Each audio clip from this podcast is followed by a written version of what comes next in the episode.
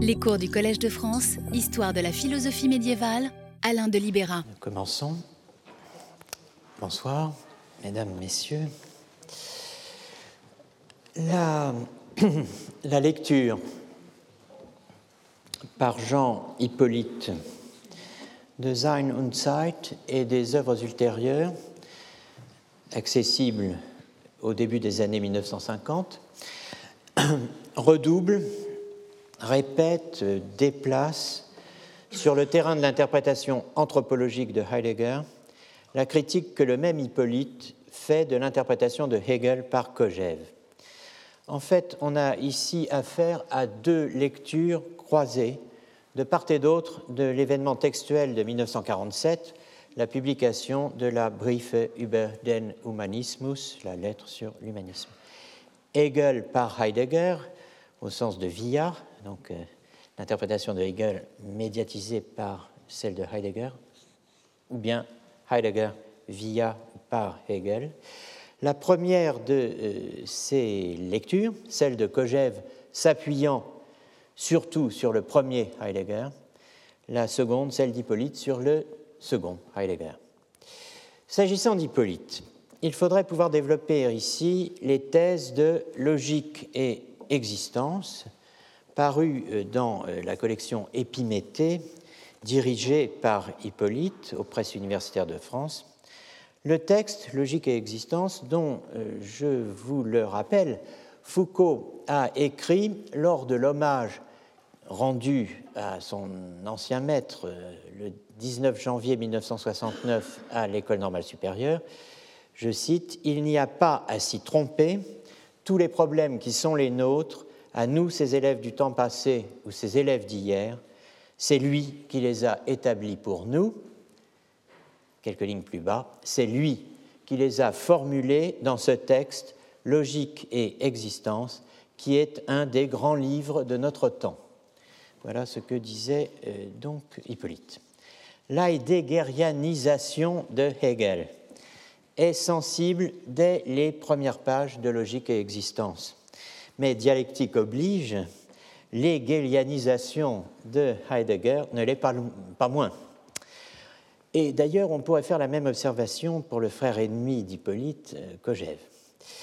Dans le cas d'Hippolyte, qui m'intéresse ici, comment expliquer autrement que par cette imprégnation mutuelle de Heidegger par Hegel, de Hegel par Heidegger, une phrase comme, je cite, le discours que le philosophe fait sur l'être est aussi bien le discours même de l'être à travers le philosophe.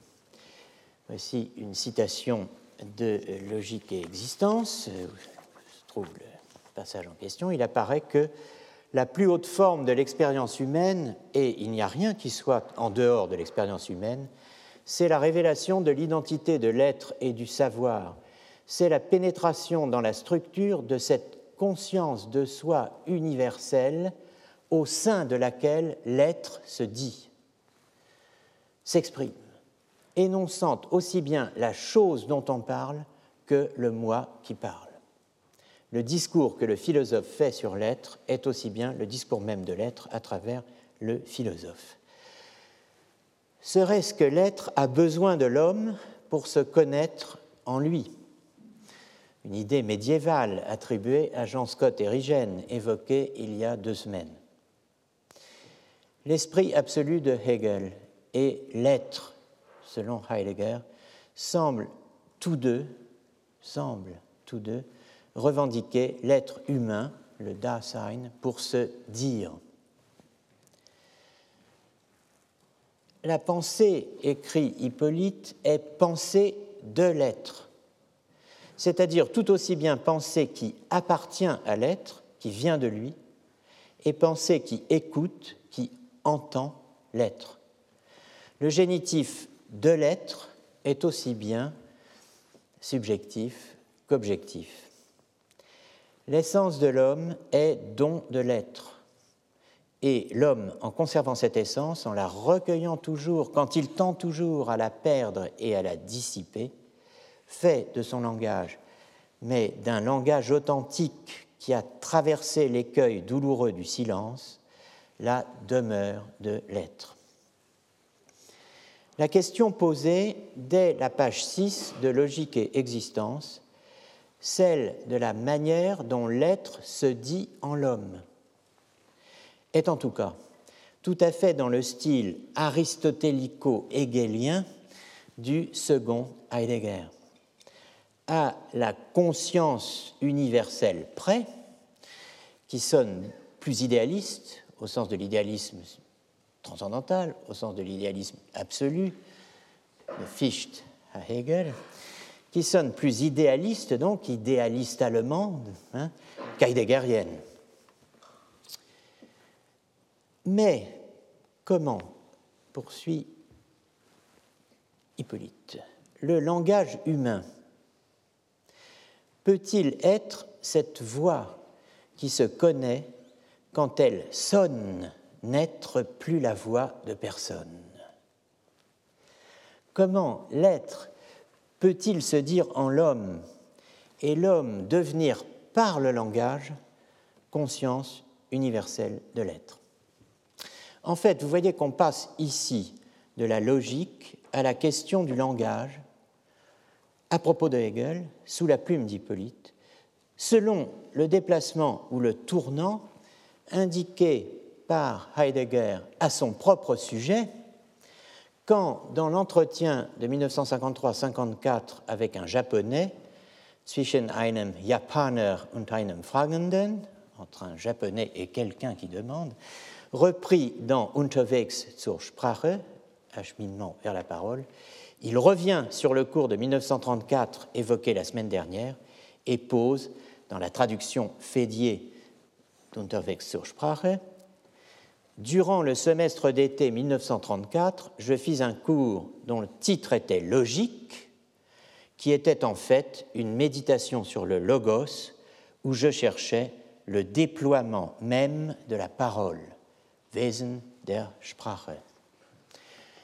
On pourrait aussi bien traduire ce passage, conclu par Wesen der Sprache, par la pleine essence du langage, comme le fait Frédéric Bernard, le traducteur du dit cours de 1934. On aurait alors, c'était en fait une méditation sur le logos où je cherchais la pleine essence du langage.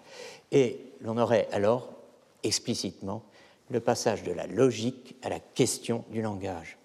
En tout cas, comme l'écrit Hegel, cité par Hippolyte, les formes de la pensée trouvent leur exposition et leur être dans le langage de l'homme, dans tout ce qui devient son intériorité, sa représentation en général. On retrouve l'intervention du langage. Et dans ce langage, on trouve les catégories. C'est ainsi que l'homme pense tout naturellement selon la logique, ou plutôt que la logique constitue sa nature même. Dans le dispositif d'Hippolyte, Vom Wesen der Wahrheit, de l'essence de la vérité, joue le rôle décisif. Commentant ce texte, Hippolyte pose que l'élucidation progressive d'une question anthropologique ou plutôt phénoménologique, que l'on pourrait ainsi formuler. Qui sommes-nous? Nous qui pouvons découvrir ou manquer l'être? Eh bien, cette euh, question est le projet de la méditation heideggerienne depuis Sein und Zeit jusqu'à Vom Wesen der Wahrheit. Texte que, euh, dit-il, vom Wesen der Wahrheit, on pourrait peut-être appeler plus rigoureusement de l'essence de l'erreur, et projet qui aboutit à la reconnaissance que le voilement et l'errance sont un caractère même de l'être. Vous avez ici euh, le texte. L'être, le sens de l'être sont aussi phénomènes.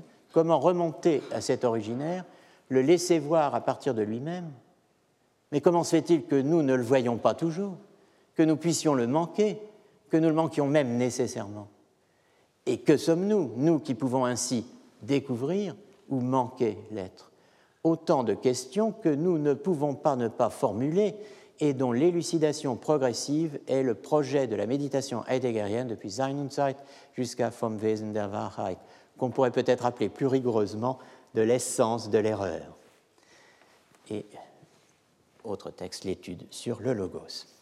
L'idée d'une abstention de l'être dans la déclosion de l'étang, de l'être qui, comme l'écrit Hippolyte, s'abstient de nous pour être tenu devant nous, met en relief une des thèses capitales de Heidegger.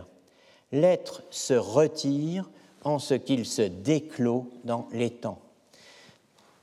Thèse mobilisée dans le grand récit heideggerien de l'oubli de l'être et de ce qu'Hippolyte appelle l'oubli de l'oubli.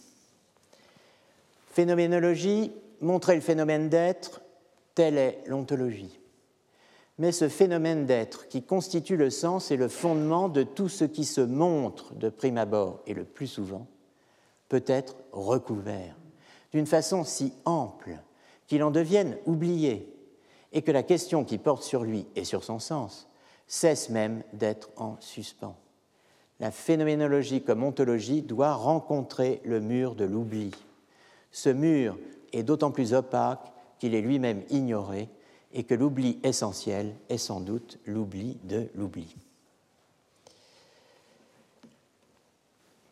Cela posé, après trois leçons, il est temps pour nous de faire le point, de dresser un premier bilan avant de réorienter notre propre questionnaire pour les quatre leçons suivantes, dont celle-ci. Où en sommes-nous? L'exégèse de la dernière interview de Foucault et son scénario, faisant de la lecture de Heidegger l'instrument de la découverte, de la lecture de Nietzsche, nous renvoie et nous a renvoyé à une période précise et à ce qui a conditionné cette période. Les années 50 pour la période, préparée pour le conditionnement par les deux vagues, les deux moments, amont et aval, que j'ai intitulé le moment Corbin-Coiré d'un côté et le moment Hippolyte de l'autre.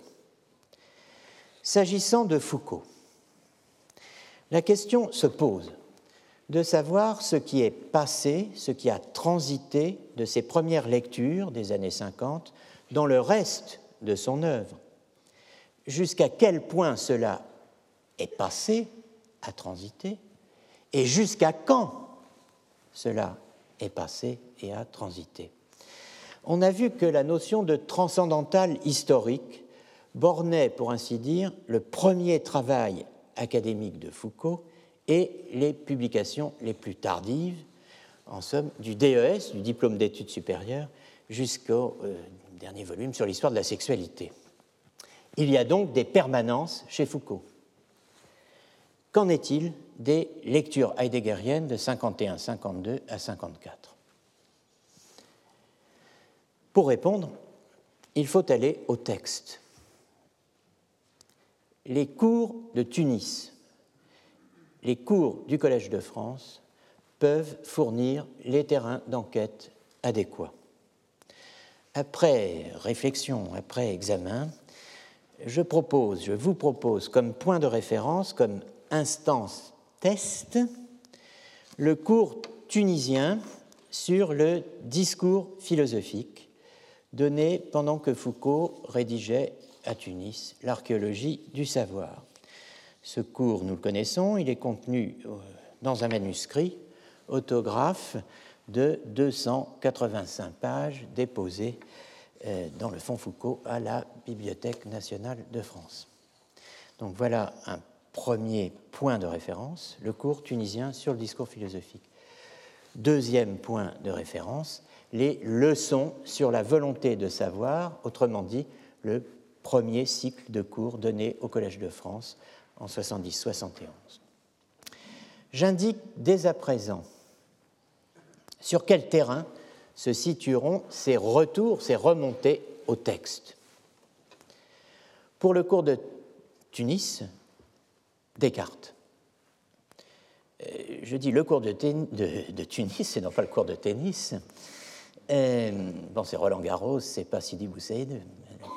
Le cours de Tunis, on peut même dire les cours de Tunis, mais toujours au sens euh, académique du terme, les cours de Tunis, car outre le cours sur le discours philosophique, il y a un cours sur Descartes, qui est euh, documentable par le Fonds Foucault de la BNF, cours qui semble réduit euh, dans ce fond à un canevas, au reste d'une préparation, mais qui euh, survit aussi, si je puis dire, dans les notes conservées par d'anciens étudiants tunisiens euh, pour ce qu'on eût appelé au Moyen Âge une reportatio, autrement dit euh, le cours effectif qui a été entendu par les auditeurs. Euh, ce cours sur Descartes, plus précisément sur le discours de la méthode et les méditations, est conservé en note, par exemple, il l'était en tout cas en 2008, par Mohamed Jaoua, professeur de philosophie à l'université de Sfax, selon euh, Rachida Boubaker Triki, euh, qui est euh, l'auteur d'une série de notes sur Michel Foucault à l'université de Tunis. Voilà pour Tunis, Descartes. Pour les leçons sur la volonté de savoir au Collège de France, eh bien, Aristote Aristote et la sophistique. La théorie des deux opérations, apophantique et sophistique, où s'énonce et se déploie la dimension nietzschéenne effective hein, de la pensée de Foucault. Dimension nietzschéenne effective de la pensée de Foucault qu'il faudra engager, mobiliser, engager et euh, confronter sur deux points précis. Euh, d'une part, à la critique de ce cours par Jacques Bouvresse et euh, d'autre part à la rupture supposée avec euh, Heidegger concernant, dans ce cours, l'interprétation de Nietzsche. Ce qui nous donnerait, le cas échéant, nous verrons, de quoi déconstruire pour cette période des cours du Collège de France le schème du philosophe essentiel, n'est-ce pas Heidegger, le philosophe essentiel, bon, ou l'interprétation qui en a été donnée. Donc Tunis, Paris, n'est-ce pas Descartes, Aristote. S'agissant de Heidegger, j'ai rappelé en commençant euh, ces leçons que la Gesamthausgabe proposait plus d'une euh, centaine de euh, titres. Les interprétations de Corbin, Coiré, Kojève Hippolyte, mais aussi euh, Val et Biro, ne peuvent, dans les années 50, les années de formation de Foucault, aligner, si j'ose dire, face à ces 100 titres et quelques, qu'une poignée euh, d'ouvrages. Sein und Zeit, une grosse poignée d'ouvrages, disons. Sein und Zeit, le livre sur Kant, Vom Wesen der Wahrheit, la conférence sur l'essence de la vérité par le cours, les Holzwege, les chemins qui ne mènent nulle part, la Briefe über den Humanismus et les euh, Vorträge und Aufsätze, autrement dit les essais et conférences. Ce n'est pas rien, mais cela ne donne pas une idée précise de l'itinéraire décrit sous le titre de Richardson, que j'ai mentionné au début de l'année, Through Phenomenology to Thought, à travers la phénoménologie vers la pensée. Mais cela n'en donnerait pas non plus, pas davantage d'idées précises et exactes. Si l'on prenait comme fil conducteur l'interprétation heideggerienne de Hegel et sa confrontation explicite et résolue avec lui, même si Hippolyte a écrit un texte là-dessus, étude du commentaire de l'introduction à la phénoménologie par Heidegger, fondé sur un et un seul texte de Heidegger, Hegel et son concept de l'expérience, paru en 1950 dans les Holzwege, donné euh, ce texte pour la première fois dans un séminaire en 42-43. Cela ne nous fournirait pas un, fil conducteur euh, non plus, n'est-ce pas, parce que des textes de Heidegger sur Hegel, il y en a beaucoup d'autres, hein, et d'autres qui concernent aussi Hegel indirectement, comme les nombreux textes consacrés à Schelling ou à l'idéalisme allemand. La question du tournant de la Kehre chez Heidegger, abordée à partir de la lettre sur l'humanisme, dans un texte qui est largement auto-interprétatif, ou de textes comme ceux de la réponse à Richardson, centré sur cette lettre, pour les besoins de notre enquête initiale. Limité à l'année 50, aux années 50, ne permet pas de donner, ne permettent pas de donner euh, une image d'ensemble de l'évolution, une image d'ensemble du développement de la pensée de Heidegger. Il y a d'autres scansions possibles, il y a d'autres tournants possibles sur la longue durée que ce tournant que j'ai mentionné au début de l'année. Autrement dit, il y a d'autres scansions possibles si l'on part des premiers travaux des années 1915 jusqu'à Sein und Zeit, travaux qui portent sur la logique, le psychologisme, la théorie du jugement. Et si l'on intègre à cela les années 30, pour, partant de Sein und Zeit, traverser les années 40, 50, 60, 70. Ces travaux-là, vous voyez que ça couvre, pour ainsi dire, le siècle, ces travaux-là, pour la période en tout cas 50-80, sont, c'est une difficulté supplémentaire, contemporains de ceux de Foucault. Si l'on considère le couple ordonné Heidegger-Foucault, où Heidegger serait rapporté à Foucault, hein, et euh, réciproquement, si euh, l'on considère le couple ordonné Foucault-Heidegger, où Foucault serait rapporté à Heidegger. On a quelque chose de très intéressant, mais il y a une différence. La différence est que Foucault peut lire ou avoir lu Heidegger, même si la dernière interview précise qu'il ne connaît pas ce qui est paru récemment, autrement dit les publications des années 70-80, alors que tout indique que Heidegger, de son côté, n'a rien lu de Foucault. Les seuls philosophes français des années d'après-guerre que Heidegger cite sont Jean Beaufray, Sartre, Teilhard de Chardin, une fois, auquel j'ajoute Paul Valéry, poète et penseur élu euh, d'ailleurs professeur de poétique au Collège de France en 1937, est mort alors le 20 juillet 1945, quelques semaines avant la fin de la guerre. Euh, mais c'est l'année 45 qui compte. Alors l'ajout en question de Paul Valéry peut surprendre, mais il est d'autant plus justifié que l'étude sur Paul Valéry d'André Berne Geoffroy est un des trois livres avec Chaque homme est lié au monde. Chaque homme est lié au monde de Roger Stéphane, un livre sur la France de Vichy et la résistance. Et La condition humaine de Malraux, voilà, donc trois livres. Paul Valéry d'André Berne Geoffroy, Chaque homme est lié au monde de Roger Stéphane, La condition humaine de Malraux. Voilà les trois livres que Jean Beaufray a adressés en hommage à Heidegger dans la lettre du 10 novembre 1946, à laquelle Heidegger répondra, comme vous le savez, par la lettre à Jean Beaufray, c'est-à-dire la lettre sur l'humanisme. Alors, dans cette lettre euh, du 10 novembre 1946, adressée à Heidegger, euh, Beaufray fait une observation intéressante qui est qu'il se préoccupe également de se procurer pour Heidegger Variété 5 de Valéry, et le dernier poème publié par Valéry. bon, Variété 5. Variété 5 a été publié en 1944.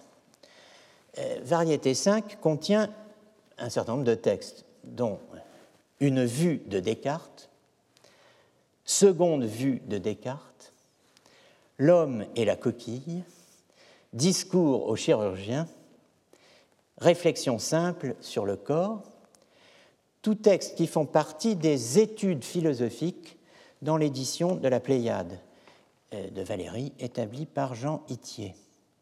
Peut-être Heidegger s'intéressait-il à Valérie parce que Valérie était l'auteur du discours prononcé à la Sorbonne pour l'inauguration du 9e Congrès international de philosophie le 31 juillet 1937, paru dans la revue de métaphysique et de morale, discours qui portait sur Descartes, puisque c'était, je vous le rappelle, le congrès Descartes, euh, congrès auquel Heidegger n'avait pu assister et où Henri Corbin l'avait en quelque sorte vicarié, remplacé, hein, si l'on peut dire.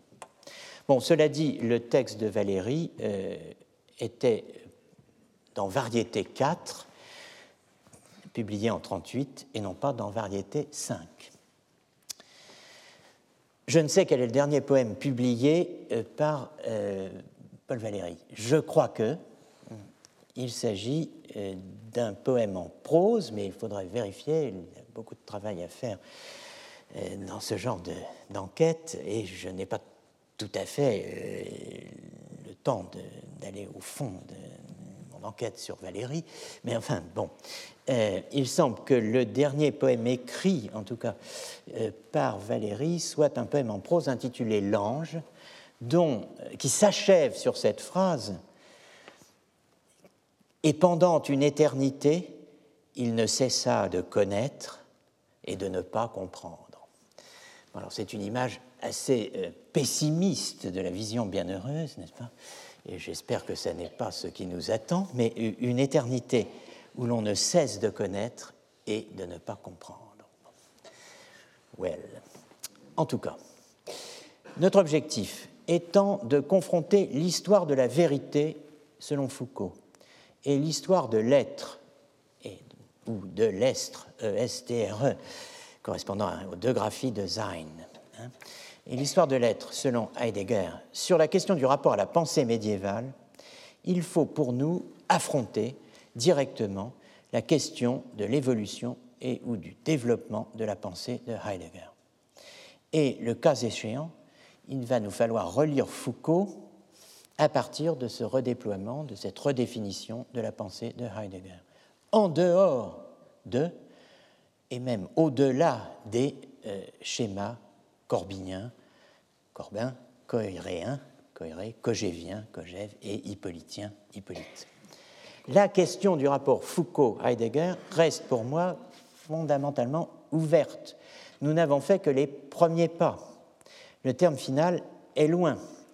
Et je garde, tout en vous parlant euh, à l'esprit, n'est-ce pas, je garde à l'esprit le mot, la recommandation, le souhait, la direction méthodique, l'injonction, mais aussi, euh, je dirais, la position euh, rigoureusement argumentée de Judith Revel dans le numéro de critique récent discutant les thèses de Giorgio Agamben. Cette injonction euh, tient en une phrase Cessez de lire Foucault à l'ombre de Heidegger. J'ai, en mai dernier, alors je garde ça à présent à l'esprit, je ne sais pas ce qui ressortira de notre travail. On avance, on verra. J'ai, en mai dernier, lors du colloque sur l'histoire des idées, proposé une conférence intitulée De la déconstruction à l'histoire de l'être. J'ai présenté quelques éléments concernant la déconstruction. Je n'ai pas pu, faute de temps, aborder l'histoire de l'être. J'ai fait allusion dans diverses autres publications à cette histoire. Une longue histoire pour moi qui se confond avec la douloureuse histoire des dossiers amassés en vue de la rédaction de mon archéologie du sujet. Des textes ont été présentés dans ces diverses publications, présentés comme décisifs. Ce sont ceux qui appartiennent au second volume du Nietzsche, explicitement consacré à la Geschichte des Seins, à l'histoire de l'être. Mais il y a beaucoup d'autres textes, cours, conférences qui touchent à cette question. Des textes des cours, des conférences d'époques diverses.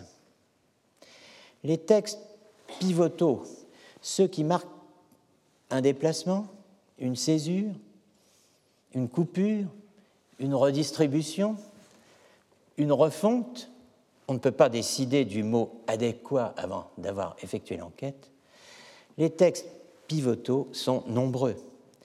Mais le principal est évidemment les Beiträge zur Philosophie vom Ereignis, l'autre grand livre de Heidegger, le premier étant Sein und Zeit, celui-ci, celui-là, Beiträge zur Philosophie vom Ereignis, est l'autre grand livre de Heidegger, non publié au moment où il a été conçu et rédigé, à savoir en 1936-38, sur deux années. C'est l'ouvrage majeur du second Heidegger. C'est Beiträge zur Philosophie vom Ereignis. Il est au second Heidegger ce que Sein und Zeit est au premier. Mais il y a, alors, il commande, n'est-ce pas, une série de, de textes euh, que vous voyez en allemand indiqués avec euh, Gesamtausgabe numéro 66, Besinnung, 69, die Geschichte des Seins, Besinnung, méditation, Histoire de l'être, qui comprend deux textes, l'histoire de l'être avec un Y, koinon, élément tiré d'une histoire de l'être, sur le commencement, das Ereignis, et euh, donc le, à nouveau sur le commencement. Bien, donc ça c'est le second Heidegger. Euh, Beiträge zur Philosophie. Alors, Beiträge zur Philosophie, quand même, il faut en dire un mot. Il a, il a euh, ce texte a, a été traduit euh, en anglais deux fois, n'est-ce pas? Euh, En 1999, sous le titre de Contributions to Philosophy from Anne Honing, Contributions to Philosophy of the Event. Il a aussi été traduit en français sous le titre de Apport à la philosophie de l'avenance par euh, François Fédier. Alors, j'évoquais l'année dernière les, méthodes de traduction en usage dans l'Allemagne médiévale. Euh, j'avais mentionné euh, la distinction qui faisait entre une traduction fondée sur l'invention de nouveaux mots, de mots nouveaux, les noa ou verba, verba d'une part, et d'autre part, la traduction dite périphrastique, où on faisait correspondre à un mot dont on avait du mal à indiquer euh, le sens, on lui faisait correspondre une sorte de périphrase ou de, phrase.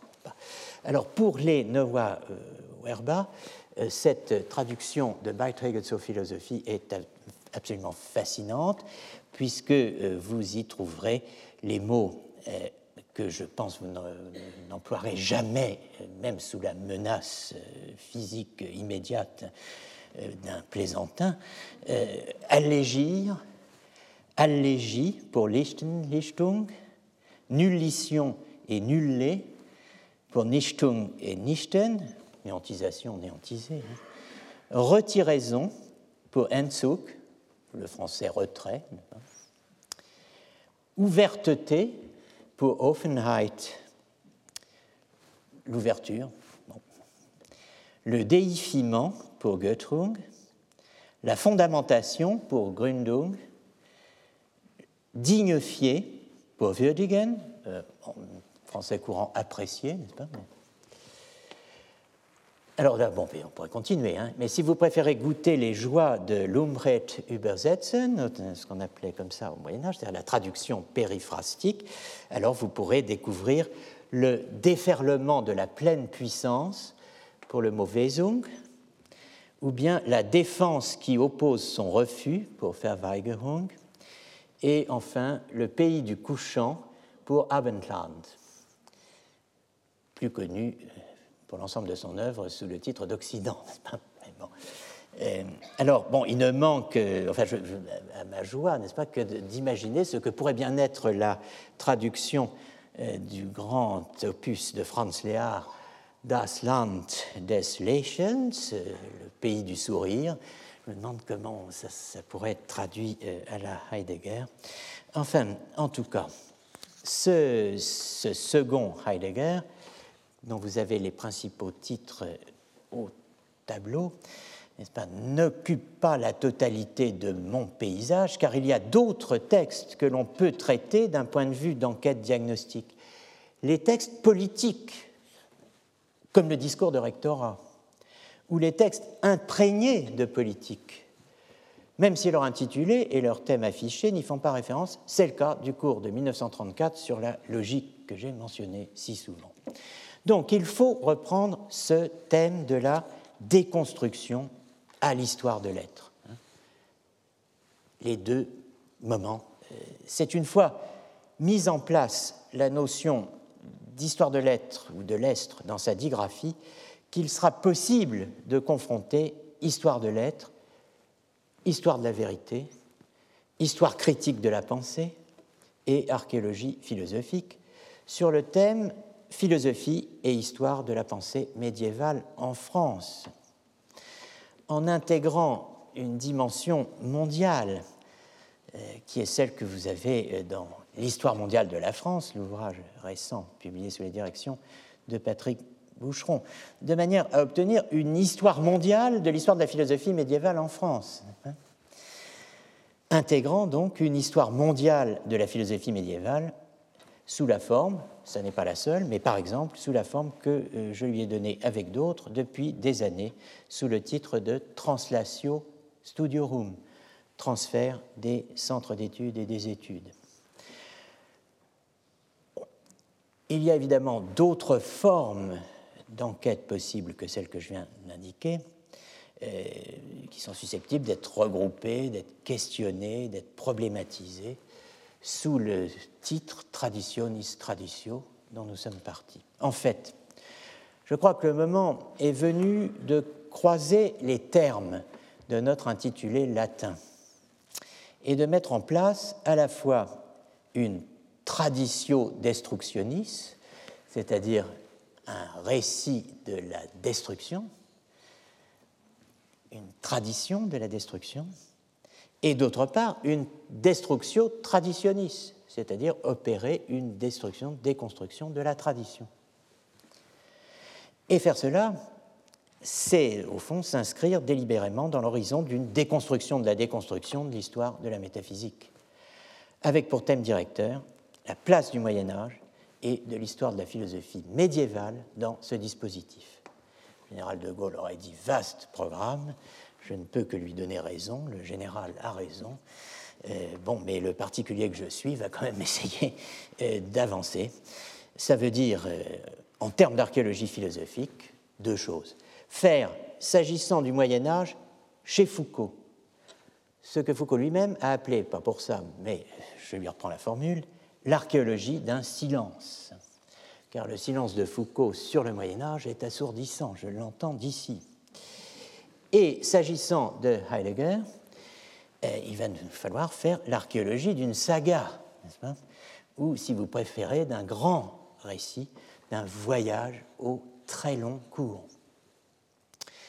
Je commence donc par la déconstruction avant d'aborder la semaine prochaine l'histoire de l'être. Commence par la déconstruction. Le terme a mauvaise presse. Il a mauvaise presse dans ce que l'on pourrait appeler la bonne presse, euh, d'aujourd'hui, où l'on dénonce, par exemple, je cite, le triptyque 68 arts, dérision, déconstruction, destruction, ce qu'un essayiste qui n'est pas besoin de nommer ici appelle les trois D. Dérision, déconstruction, destruction. Le mot déconstruction est employé à tort et à travers dans les contextes les plus variés. Vous le savez comme moi. On peut ainsi, sous le titre d'Histoire de la déconstruction, trouver une analyse pointue des évolutions en matière de démolition de l'habitat social dans la région du Lyonnais. Et on peut trouver bien d'autres choses encore. Mais il y a quand même, et heureusement, des domaines d'élection pour ce mot déconstruction. Il y en a deux qui peuvent concerner un philosophe et euh, qui concernent en tout cas le travail que nous faisons ici. Ces deux domaines d'élection sont le genre et l'histoire. C'est ainsi que, mais euh, on peut continuer indéfiniment de ce genre de test, n'est-ce pas? Mais euh, chaque jour même, on peut le faire. L'expression déconstruction du genre Gender, euh, a obtenu 13 euh, 900 réponses sur Google vendredi dernier, quand j'ai euh, posé la question à cet inlassable ouvrier. Et 73 100 pour déconstruction de l'histoire de France. Alors, bon, ne perdons pas notre temps. Nous savons à quoi nous en tenir. Je le disais dès le cours du 13 février, c'est en 1967, avec Derrida, que le terme apparaît. La grammatologie, assurant sa première fortune, dont le témoin privilégié est l'article de Granel, Jacques Derrida et la rature de l'origine, qui a joué le rôle que l'on sait dans le débat Foucault-Derrida, et l'article Destruction de la théologie, première étape d'une autre histoire, dont Michel Fourcade, dans un article de 2010, a retracé les grandes lignes en suivant l'axe de la réaction de quelques philosophes, Gérard Granel, Michel Deguy, Jean-Luc Nancy, au Concile Vatican II. L'article s'intitule Les origines anti-romaines de la déconstruction. Et euh, le titre complet de l'article est Il n'en restera pierre sur pierre. Les origines anti-romaines de la déconstruction. C'est paru dans Esprit euh, en 2010. Dans la lettre à Toshihiko Izutsu, qui est un islamologue et philosophe japonais, 1914-1993, publié en français dans Le Promeneur à la mi-octobre 85, après avoir été évidemment adressé en japonais euh, à son destinataire japonais, euh, lettre reprise par la suite dans Psyché, Invention de l'autre, en 87, sous le titre Lettre à un ami japonais, Derrida, étonné du succès de sa formule, n'est-ce pas, a, euh, lui-même évoqué les origines du terme, les circonstances et les conditions de son premier usage, bref, sa provenance heideggerienne. Quand j'ai choisi ce mot, ou quand il s'est imposé à moi, je crois que c'est extraordinaire, n'est-ce pas? C'est quand j'ai choisi ce mot ou quand il s'est imposé à moi. Bon, J'imagine c'est les deux, Mais, bon, je crois que c'était dans de la grammatologie. Je ne pensais pas qu'on lui reconnaîtrait un rôle si central dans le discours qui m'intéressait alors. Entre autres choses, je souhaitais traduire et adapter à mon propos les mots heideggeriens de destruction et ou de Abbau. Tous les deux signifiaient dans ce contexte une opération portant sur la structure ou l'architecture traditionnelle des concepts fondateurs de l'ontologie ou de la métaphysique occidentale. Mais en français, le terme destruction impliquait trop visiblement une annihilation, une réduction négative plus proche de la démolition nietzschéenne peut-être que de l'interprétation heideggerienne ou du type de lecture que je proposais. Je l'ai donc écarté. Et de donner quelques détails sur sa démarche, la consultation du littré en préalable, n'est-ce pas, comme nous l'avons fait ici même, euh, nous-mêmes, n'est-ce pas, à diverses reprises avec le trésor euh, automatisé de la langue française. La grammatologie de Derrida va naturellement au-delà des emplois linguistico-machiniques euh, listés par Littré. Derrida lui-même parle dans la grammatologie de déconstruire le sens d'une époque dans un passage crucial d'ailleurs évoquant la lecture heideggerienne de Nietzsche. Il euh, parle de déconstruire une conceptualité et une problématique euh, qui appartiennent à l'ontothéologie qu'elle conteste, dans un passage visant ceux qui, croyant faire un pas hors de la métaphysique, euh, parlent du retour à la finitude ou de la mort de Dieu, tout en restant enfermé dans la métaphysique. Ou, n'est-ce pas, enfin, n'est-ce pas, notre, comme dans notre titre nouveau, Destructio Traditionis, eh bien, il y a, euh, sous la plume de Derrida dans la grammatologie, page 55, déconstruire une tradition. Déconstruire une tradition sans pour autant la renverser la déconstruire sans la renverser. Bon, les sources de la notion sont claires et nettes. Les mots heideggeriens de destruction et abbau. Les limites de son emploi sont problématisées par Derrida lui-même. Dans l'horizon que je crois encore est de part en part heideggerien, lorsque dans Corona Vitae, l'hommage posthume qu'il rend à Gérard Granel l'un des 16 euh, euh, amis disparu entre 1981 et 2003, auquel est consacré texte après texte le beau livre sur la mort de l'irremplaçable et le deuil, qu'est euh, ce recueil intitulé Chaque fois unique, la fin du monde, publié en 2003 avec une importante introduction de Pascal Hadbro et Michael Nass, ou Michael Nass, je ne sais pas quel est son, sa nationalité. Bon, en tout cas, il est peut-être français, alors quel cas c'est Michel Nass, bon, qu'il me pardonne.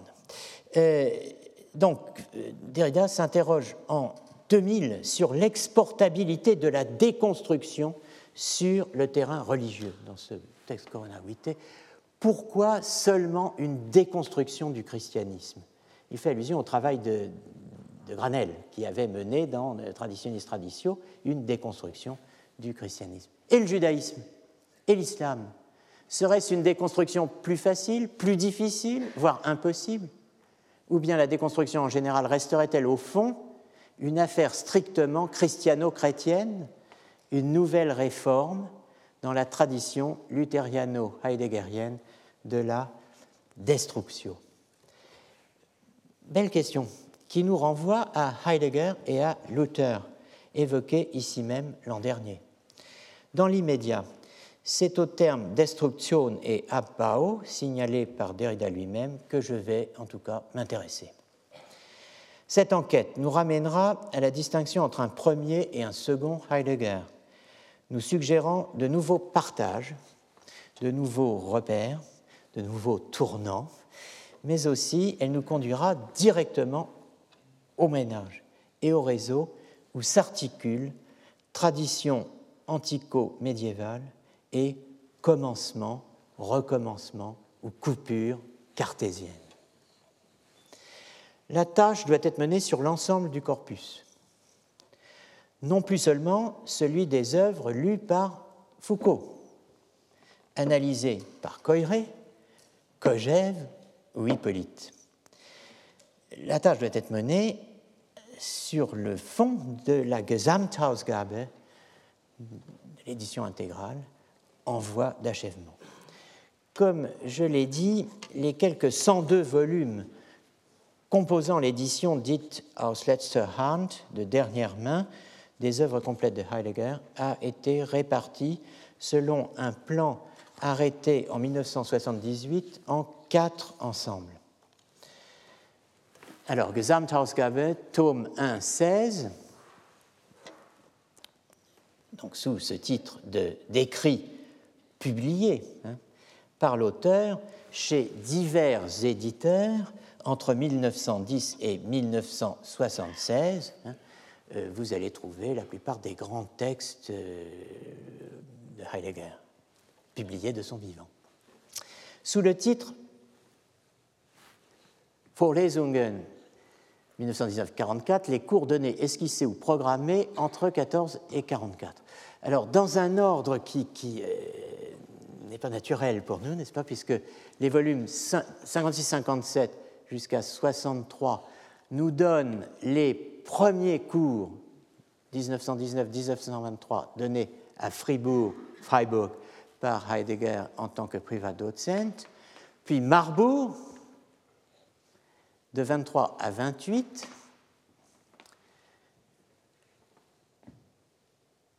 Gesamthausgabe 17-26 et euh, de nouveau à Fribourg, de 28 à 44.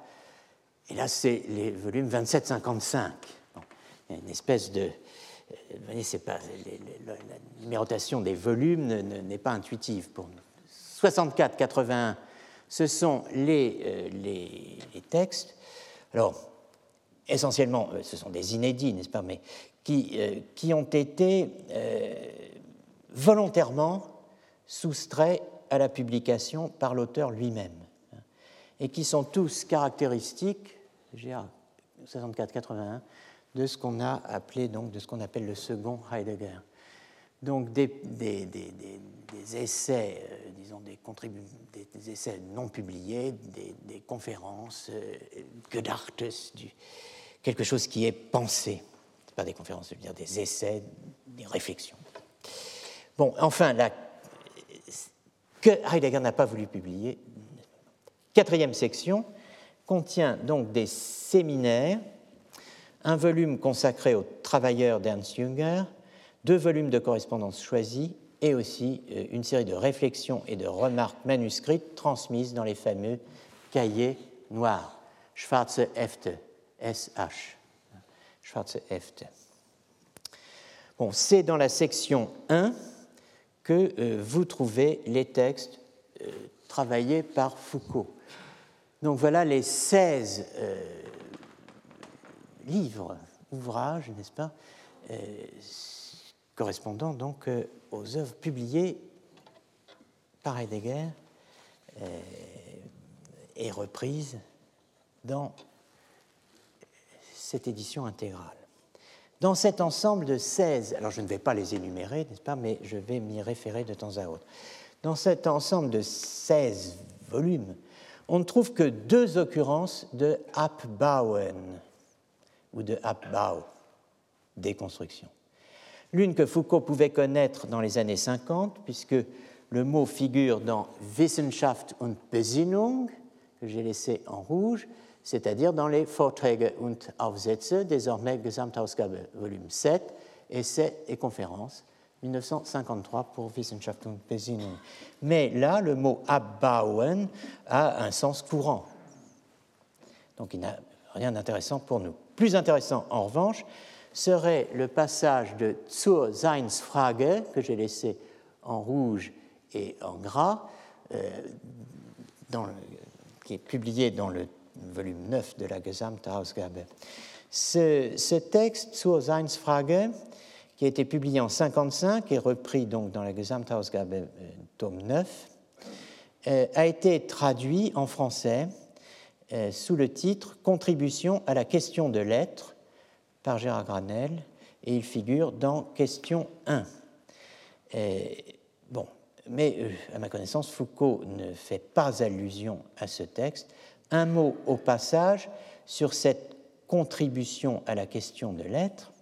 Il s'agit en fait d'un texte légèrement modifié d'un hommage rendu par Heidegger à Ernst Jünger, euh, qui portait le titre euh, originellement über die Linie, c'est-à-dire sur die Linie, die Linie étant la ligne, étant le titre d'un ouvrage de Jünger.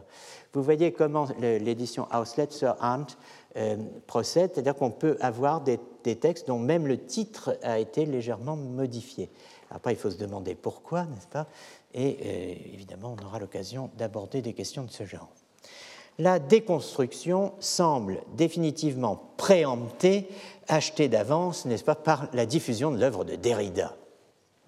On attribue plus souvent à Heidegger la notion de destruction que celle de déconstruction. Pourtant, il y a bien chez lui une pensée de la déconstruction, menée au long cours, y compris dans la phase où l'histoire de l'être, avec un S, estre comme Sein avec un Y, semble relayer la déconstruction. C'est à ce trajet long que nous allons à présent nous intéresser, qui nous permettra, au long de ce trajet aussi, euh, suivre, disons, l'émergence de euh, l'histoire de l'être dans ses divers aspects. Pour plus de, de clarté, je partirai du manifeste de la destruction, texte de référence principal, sinon exclusif, jusqu'à la publication des cours et la relecture qu'elle a entraînée des autres textes publiés entre 1910 et 1976. Ce manifeste, c'est Sein und Zeit.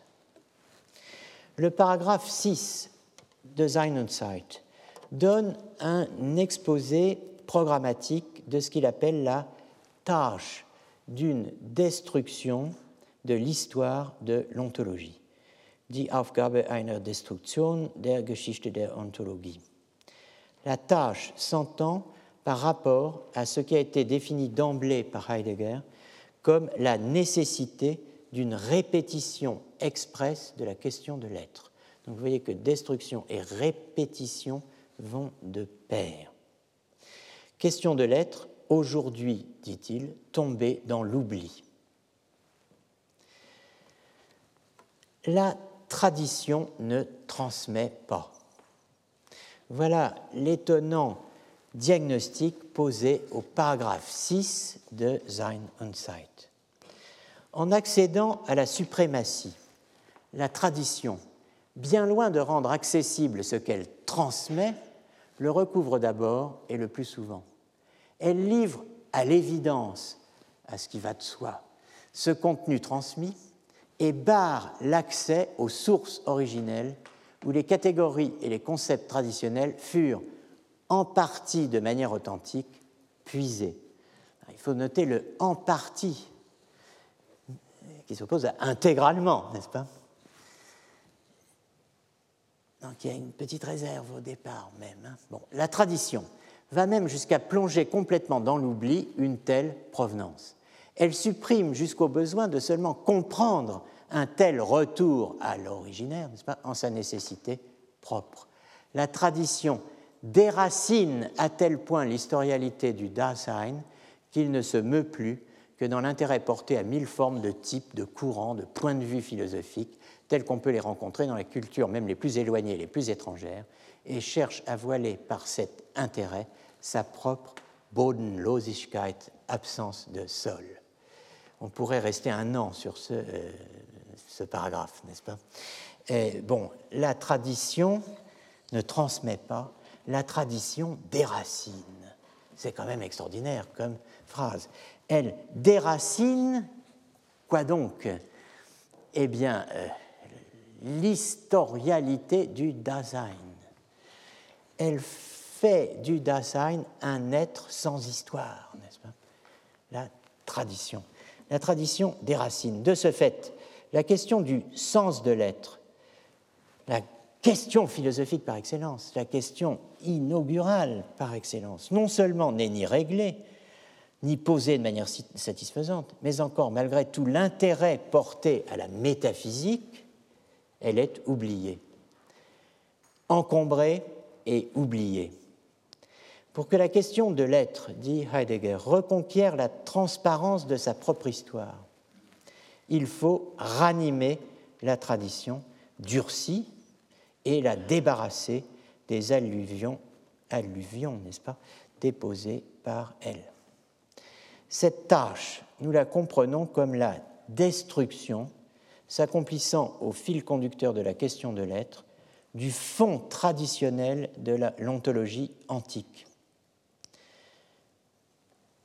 Destruction qui va reconduire cette ontologie antique aux expériences originelles où les premières déterminations de l'être, par la suite rectrices ou régissantes, furent conquises. L'histoire de l'ontologie qu'il s'agit de soumettre à la destruction est tracée en quelques lignes qui articulent philosophie ancienne et moderne sur la longue durée. C'est un passage bien connu que j'ai déjà eu l'occasion de citer. L'ontologie grecque déracinée, devenue au Moyen Âge un capital doctrinal fixe, passe sous une empreinte scolastique via les Disputationes Metaphysicae de Suarez. Elle passe dans la métaphysique et la philosophie transcendantale des temps modernes, déterminant jusqu'aux fondations et au but de la logique de Hegel. La question de l'être étant complètement omise au cours de l'histoire de l'ontologie, ce sont, dit Heidegger, des régions d'être déterminées et privilégiées qui sont prises en vue et même qui guident primairement la problématique. Dans euh, la philosophie telle qu'on l'enseigne, dans la philosophie à laquelle nous avons affaire, dans tout le travail que nous pouvons faire en guise de philosophie, pas Eh bien, toujours déjà, nous nous trouvons en quelque sorte dans euh, des régions qui ont été découpées d'avance et euh, qui sont régies d'avance par ceci, l'ego cogito de Descartes, le moi, la raison, l'esprit, la personne. Ces régions demeurent non questionnées quant à l'être et à la structure de leur être. Et puisqu'elles demeurent non questionnées quant à l'être et à la structure de leur être, c'est tout le fond catégorial de l'ontologie traditionnelle, c'est-à-dire tout ce qui porte ce réseau-là, l'ego cogito de Descartes, le moi, la raison, l'esprit, la personne, qui se confondent avec l'idée qu'on se fait euh, dans les années 20 de la philosophie vivante, hein, eh bien, euh, c'est tout le fond catégorial de l'ontologie traditionnelle qui doit être soumis à ce que Heidegger appelle à l'époque destruction. Dans ce dispositif, Descartes occupe une position centrale. Vous voyez que la liste s'ouvre par l'ego cogito de Descartes. Euh, Descartes est en position centrale. La destruction de l'histoire de l'ontologie passe par l'élaboration des fondations ontologiques implicites du cogito sum. Je pense, je suis. Au premier rang desquels figure la détermination de la res cogitans sive mens sive animus, la chose pensante ou esprit comme ens creatum étant créé.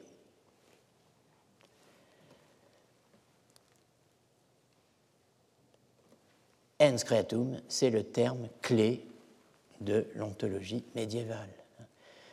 La sphère de l'être est répartie hein, entre l'étang incréé qui crée et l'étang créé qui ne crée pas.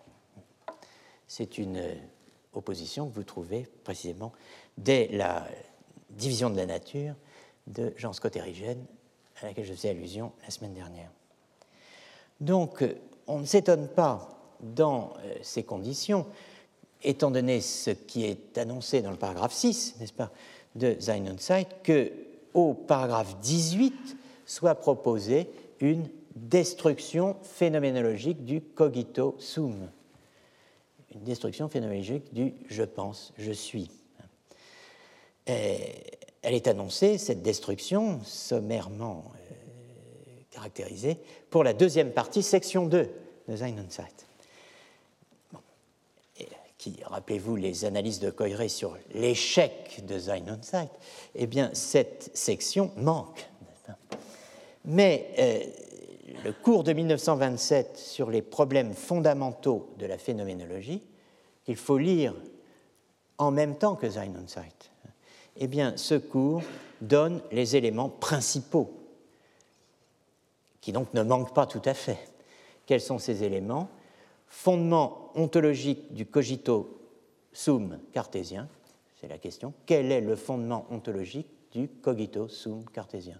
Question philosophique et survivance de l'ontologie médiévale dans la problématique de la res cogitans, survivance hein, de l'ontologie médiévale dans la problématique de la res cogitans, là c'est la partie historique. La destruction pratiquée dans Sein und Zeit a une caractéristique supplémentaire. Elle met en évidence ce qu'un philosophe ne pouvait penser. Donc vous vous rappelez que j'ai euh, présenté le travail de l'archéologie philosophique comme étant orienté vers, comme visant, euh, en termes foucaldiens, euh, ce qui rend nécessaire une certaine forme de pensée. Et j'essaie de suivre, effectivement, de voir s'il y a des règles de passage qui permettent de comprendre pourquoi, comment et à quel moment on passe d'un problème à un autre, d'une thèse à une autre, d'une distinction à une autre. Heidegger, ici, a un point de vue peu différent, enfin il ajoute quelque chose, puisque euh, la destruction a aussi comme, euh, disons, comme bénéfice secondaire d'expliquer pourquoi un philosophe ne pouvait pas penser ce qu'effectivement il n'a pas pensé. Elle montre, ou est censée montrer, ce qui lui interdisait l'accès à une certaine problématique. Elle montre, par exemple, je cite, pourquoi il devait demeurer interdit à Kant de percer la problématique de la temporalité. Autre exemple, elle montre ce qui, je cite, ce qui aura interdit à Descartes la libération d'une problématique ontologique du Dasein et l'aura nécessairement rendu aveugle au phénomène du monde. Dans un cas, pour Kant, ce qui aura interdit à Kant de percer finalement la problématique de la temporalité, eh bien c'est sa reprise, la reprise kantienne, dogmatique, de la position cartésienne. Et dans l'autre, dans le cas de Descartes, ce qui leur empêché de penser le monde, euh, c'est une orientation dépourvue de la moindre critique positive sur l'ontologie traditionnelle. Sein und articule destruction phénoménologique et discussion herméneutique. Ce sont les deux expressions que vous trouvez au paragraphe 21 intitulé Discussion herméneutique de l'ontologie cartésienne du monde, entre guillemets.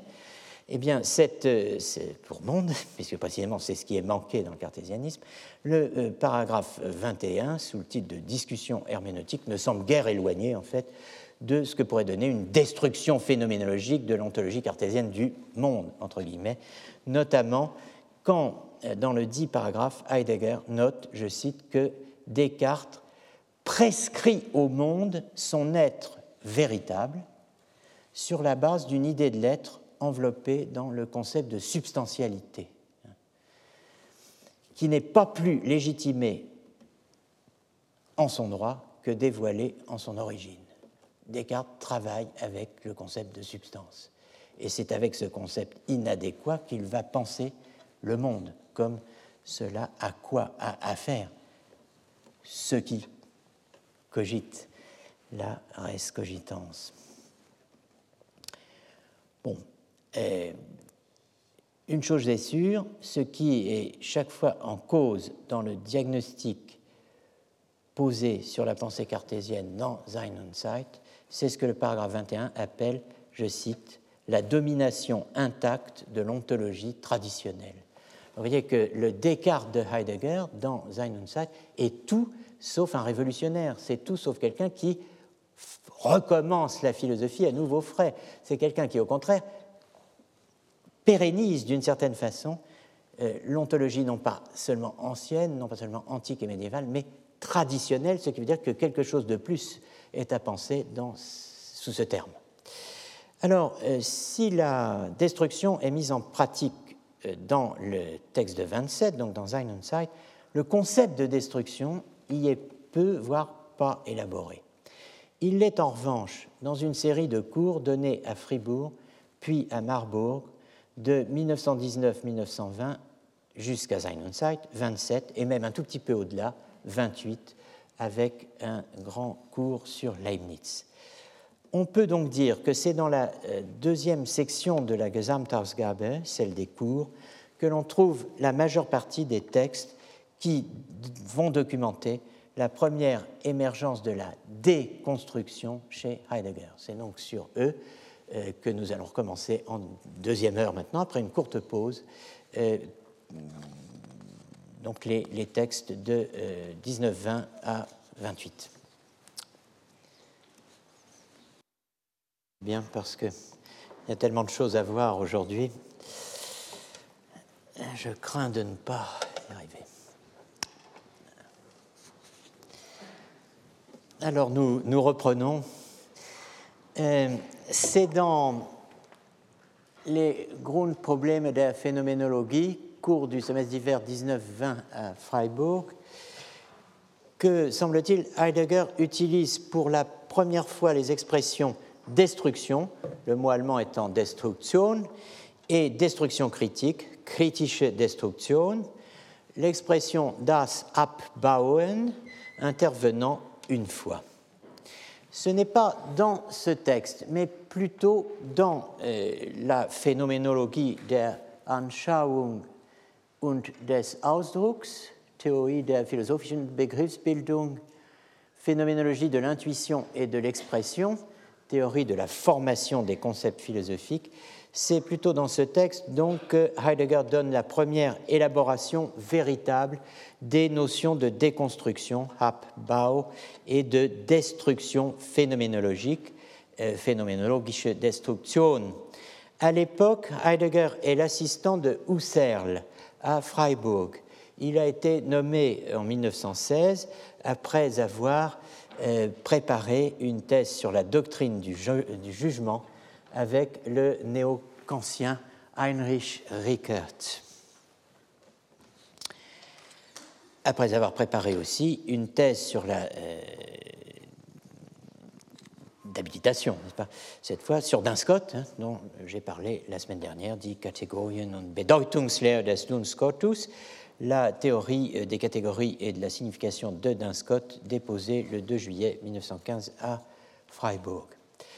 Heidegger plaide dans euh, le texte auquel je fais allusion, phénoménologie euh, de l'intuition et de l'expression, Heidegger plaide pour la méthode nouvelle qu'il vient d'introduire dans les Grundprobleme der Phänoménologie, l'Abbau, autrement dit la déconstruction, le démantèlement, le démontage.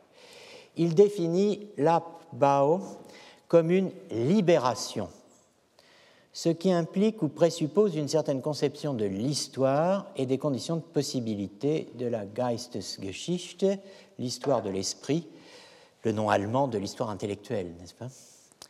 Le passé historique, ici les créations de la philosophie quand il est encore accessible, quand elles sont encore accessibles, ces créations, euh, ne sont pas un bloc erratique, dit euh, Heidegger, abandonné sur place, massif et inerte, que l'on pourrait manipuler en toute quiétude de tous les côtés.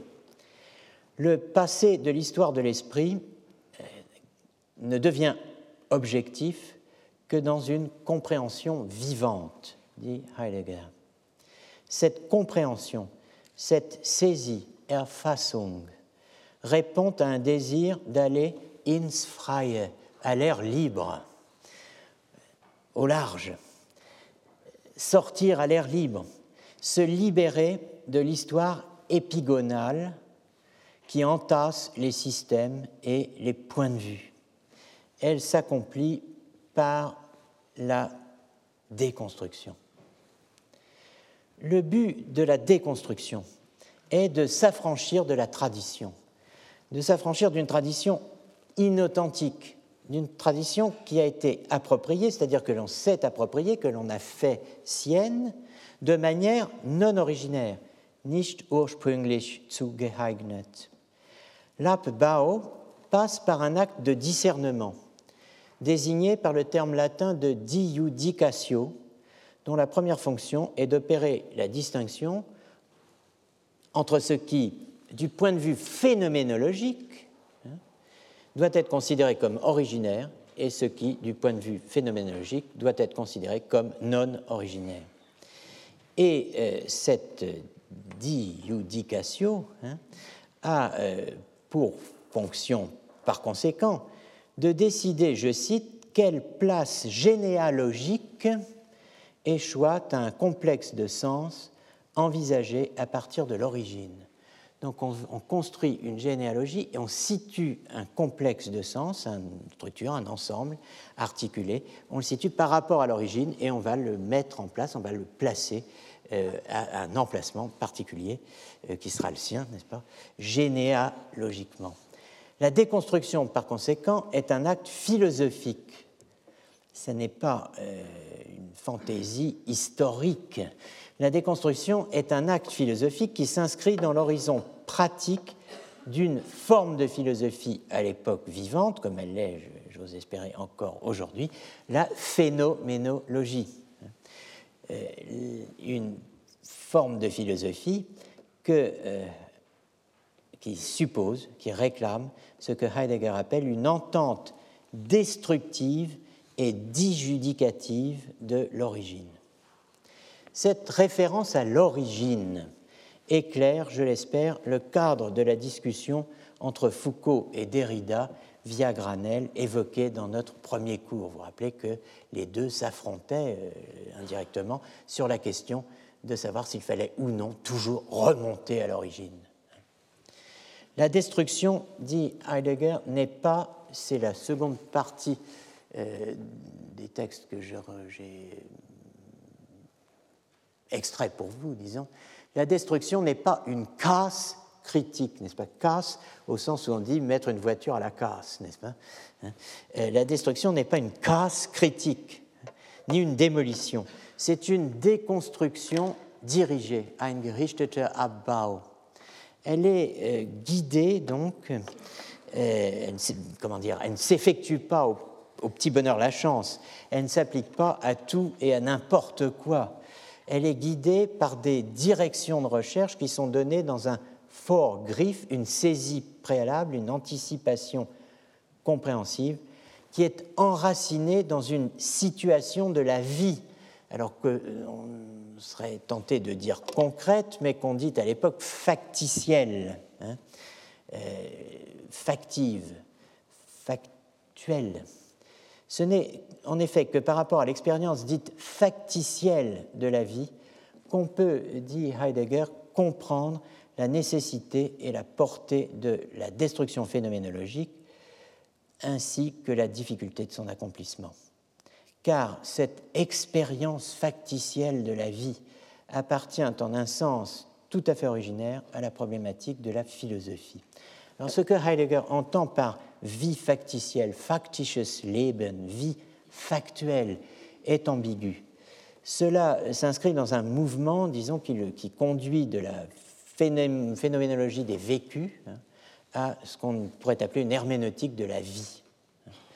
Euh, c'est un mouvement qui a été engagé par Dilthey, euh, Wilhelm Dilthey, et euh, sa position de la vie comme le fait fondamental et le point de départ de la philosophie.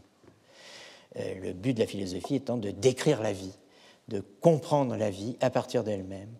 la philosophie, c'est la vie saisissant la vie, n'est-ce pas? Et euh, donc, euh, la, philosophie, c'est euh, l'auto-réflexion, disons, de la vie, à la fois historique et culturelle.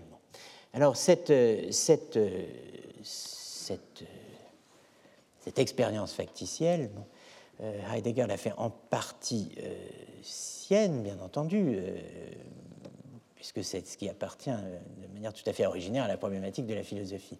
Mais bon, ce n'est pas tout à fait sur les pas de Dilthey qu'il va s'avancer, il va aller ailleurs et en tout cas plus loin. En tout cas, et aussi, c'est dans le cours de la destruction de la psychologie euh, de Nathorp, on va revenir sur ce personnage, euh, que Heidegger présente les premiers éléments de ce que j'ai appelé la destruction traditionniste, la destruction de la tradition. Et ce n'est évidemment pas par hasard que si cette destruction porte sur le scénario historiographique qui fait de Descartes l'incarnation de la pureté de la pensée philosophique indépendante et libérée. Die Einheit des selbstständigen, frei philosophischen Denkens. Et ce n'est évidemment pas par hasard non plus si euh, cette destruction porte sur le scénario historiographique qui place le je, le moi ou la conscience au centre d'une problématique philosophique qui est tout entière fondée sur le cogito ergo sum. Dès 1920, dès le texte dont nous parlons, le cours dont nous parlons, Descartes est dans la ligne de mire de Heidegger. Mais ce n'est pas tout. Heidegger s'en prend aussi à la remontée que l'on commence d'effectuer en Allemagne dans les dites années 1920, euh, de Descartes à Augustin. Heidegger dit on est persuadé d'avoir accompli une performance en matière d'objectivité historique quand on affirme qu'Augustin Augustin qui fonctionne, disons, à l'époque comme une sorte de Descartes euh, à l'état naissant, un Descartes incoatif, un, Descartes séminal, si on peut dire. Euh, euh, Augustin, quand on affirme qu'Augustin a introduit, je cite, l'absolue évidence de la conscience de soi dans la philosophie. On va même, dit Heidegger, que j'imagine grinçant, on va même jusqu'à faire d'Augustin le premier homme moderne euh, comme le fait Wilhelm Windelband, le promoteur néo-kantien de la Problemgeschichte, l'histoire des problèmes, euh, la tête de turc conceptuelle, si je puis dire, de Heidegger, c'est l'histoire des problèmes, hein, c'est-à-dire la discipline dominante à l'époque dans l'université allemande. Le promoteur donc néo-kantien de la Problemgeschichte, dans son manuel, il a laissé un grand manuel, il a laissé beaucoup de choses, mais notamment euh, ce manuel d'histoire de la philosophie. Mais, dit Heidegger, si Augustin avait entendu ce compliment, hein, être le premier homme moderne parce qu'il a introduit euh, l'absolue évidence de la conscience de soi dans la philosophie, Heidegger dit Augustin se serait signé s'il avait entendu ce compliment. Euh, bon, euh, der würde sich wohl vor diesem Kompliment bekreuzigt haben, n'est-ce pas? Bon. Considérer ainsi Augustin et son euh, supposé principe de la conscience, c'est s'élever au sommet du malentendu, dit Heidegger. Le Dieu d'Augustin n'est pas celui de Descartes. Le Dieu d'Augustin ne joue pas le rôle d'un adjoint d'enseignement, ou plus exactement d'un auxiliaire gnoséologique, ein Erkenntnistheoretischer Nothelfer, hein, donc un, collaborateur euh, scientifique.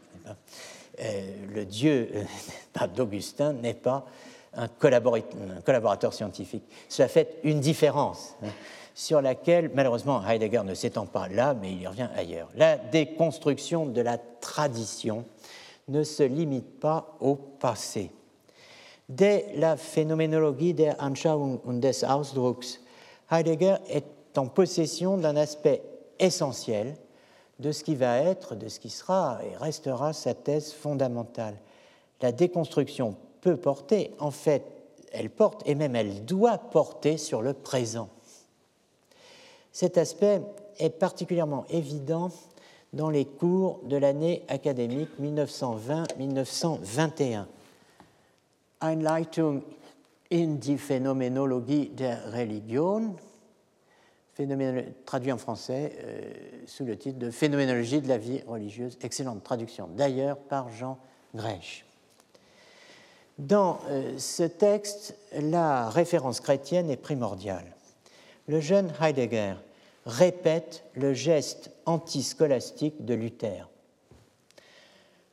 contre la philosophie de la religion, le geste heideggerien, euh, ce geste prend la place qu'occupait l'aristotélisme scolastique dans la disputatio luthérienne de 1517 contra theologiam scholasticam, contre la théologie scolastique, contre toute construction, dit Heidegger, unilatéralement orientée sur la théorie de la connaissance, incapable d'entrevoir le problème originaire de l'origine des mondes vécus, donc de la constitution d'un monde religieux en général. La philosophie de, la religion, pour Heidegger, est incapable euh, de euh, nous donner accès à ce que peut bien être la constitution d'un monde religieux,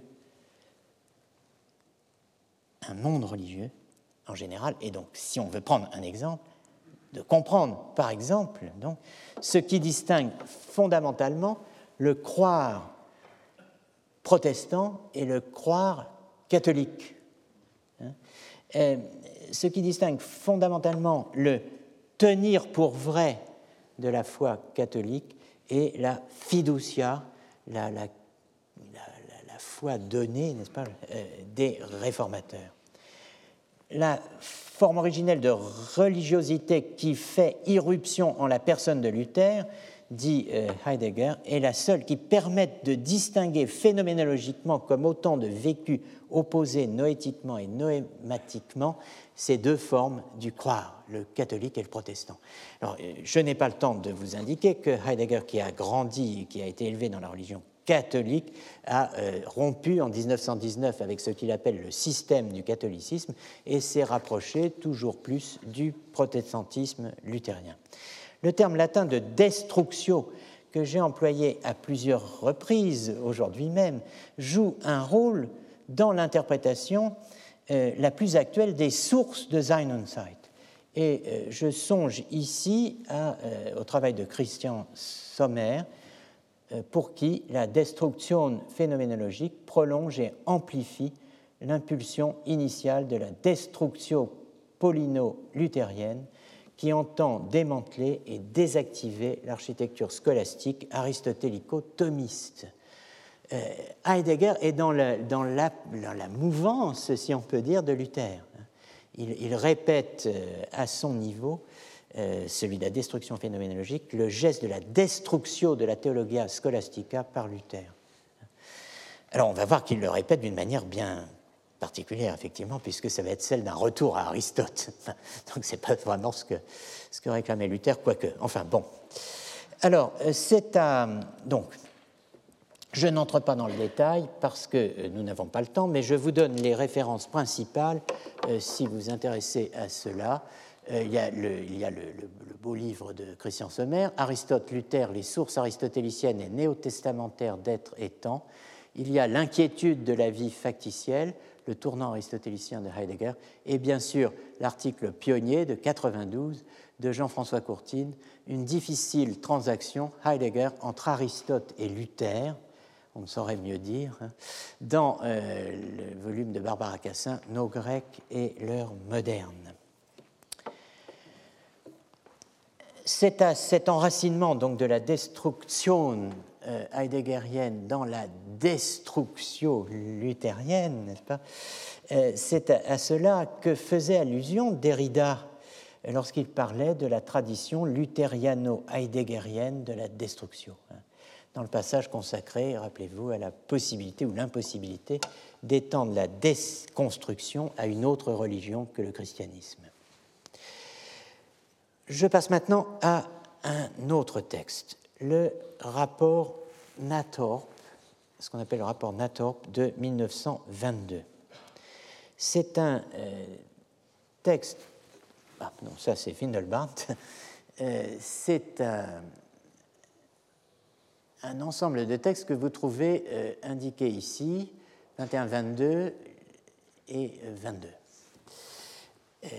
le rapport Natorp de 1922. Je dis que c'est un ensemble de textes, vous allez comprendre pourquoi. C'est une pièce dans un ensemble de textes, plus exactement. C'est un texte capital, ce qu'on appelle le rapport Natorp. Natorp Bericht, 1922. C'est un texte capital qui nous ouvre une partie du programme au long cours de Heidegger. C'est un texte qu'il ne faudra jamais perdre de vue dans la suite de notre travail. Qu'est-ce que ce texte? C'est un texte qui n'a été retrouvé, dont le manuscrit n'a été retrouvé qu'en 1989. Hein. Il est de 22. Ce n'est pas un cours, ce n'est pas un essai, c'est un bilan et un programme. Vous l'avez compris, c'est le délicat exercice auquel se livre le candidat à un poste académique, l'équivalent d'une des pièces à fournir dans ce qu'on appelle un dossier HDR, euh, autrement dit un dossier d'habilitation à diriger des recherches. Un bilan produit à la demande de Paul, Paul Nathorp, d'où le titre de rapport Nathorp, Nathorp-Bericht, au sens de rapport pour Nathorp, un bilan rédigé en quelques semaines à l'automne 22 des trois années de travail écoulées à Freiburg. C'est un bilan et c'est un programme pour candidater à un poste à Marburg ou à Göttingen, sous la houlette, n'est-ce pas, avec l'aide du euh, dit Nathorp. Le texte fonctionne en outre en puissance, c'est ce qui le rend fascinant et c'est ce qui fait de lui un élément dans un dispositif plus vaste il fonctionne en puissance comme l'introduction à un livre majeur sur Aristote, dont la publication est prévue par Heidegger pour le Jahrbuch, la mère de Husserl, volume 7, qui doit paraître l'année suivante. En fait, ce livre sur Aristote ne paraîtra jamais. En un sens, il verra le jour du vivant de Heidegger en s'effaçant devant Sein Zeit, qui en est, pour reprendre euh, le, mot euh, hegelien utilisé euh, la semaine dernière, Sein und Zeit est l'Aufhebung du livre sur Aristote qui n'a jamais été publié. D'un autre point de vue, ce livre qui n'existe pas, n'est-ce pas, en fait est paru dans ses membra disjecta de façon posthume. Vous avez donc le euh, Bericht qui devait constituer l'introduction du livre, qui est paru euh, dans euh, la Gesamtausgabe tome 62. Ce texte a été traduit en français par Jean-François Courtine. Il y a ensuite le cours du semestre d'hiver 1921-22 à Freiburg, qui a été traduit sous le titre français Interprétation phénoménologique en vue d'Aristote, introduction au cœur de la recherche phénoménologique.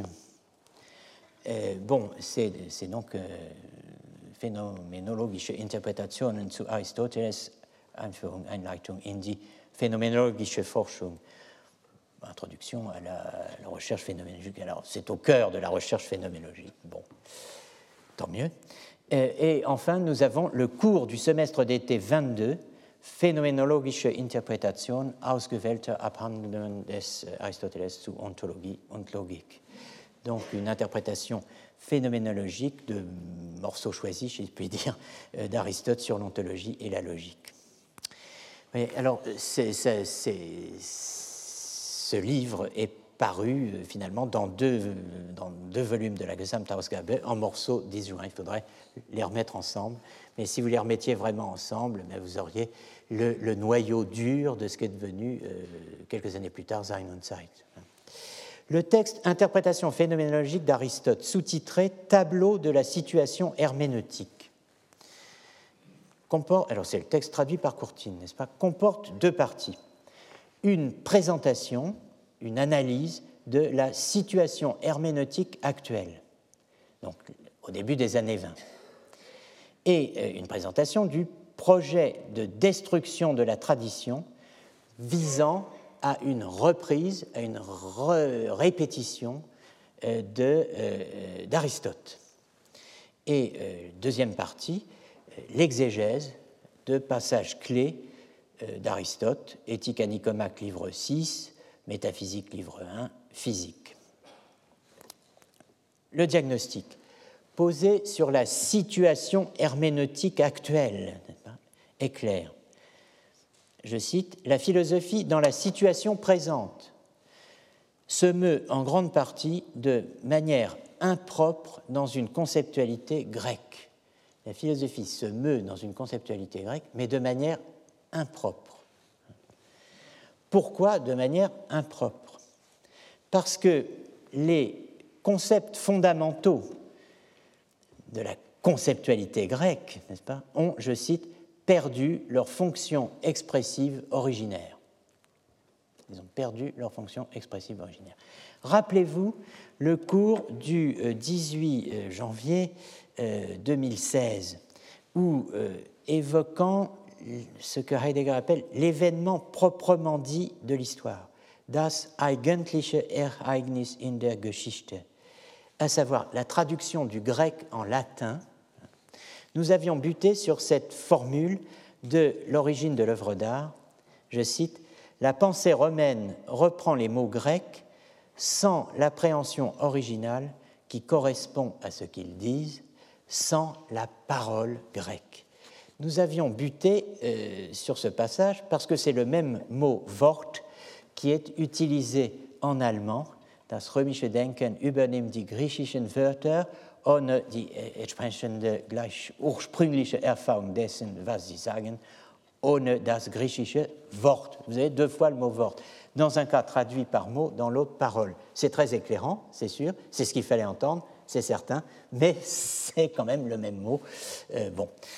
En tout cas, ici, maintenant, ce n'est pas la traduction seule, ce n'est pas qui est euh, directement euh, mise en cause, c'est plutôt le poids de la tradition. Et à travers le poids de la tradition, la tendance propre à chacun de nous dans notre vie, dans ce, que Heidegger appelle la vie factive ou factitielle, la tendance propre à la vie factitielle à se décharger de soi-même. Sich leicht machen, s'alléger, lâcher du lest, n'est-ce pas? Déposer son fardeau en s'abandonnant à la facilité de l'habitude et de l'oubli. Face à cela, le remède, c'est un remède de cheval, n'est-ce pas? Et même de bête de somme, en fait. Euh, le, remède est, si vous me passez l'expression, de, charger euh, l'animal, n'est-ce pas? Davantage, encore, de charger la barque, on pourrait dire.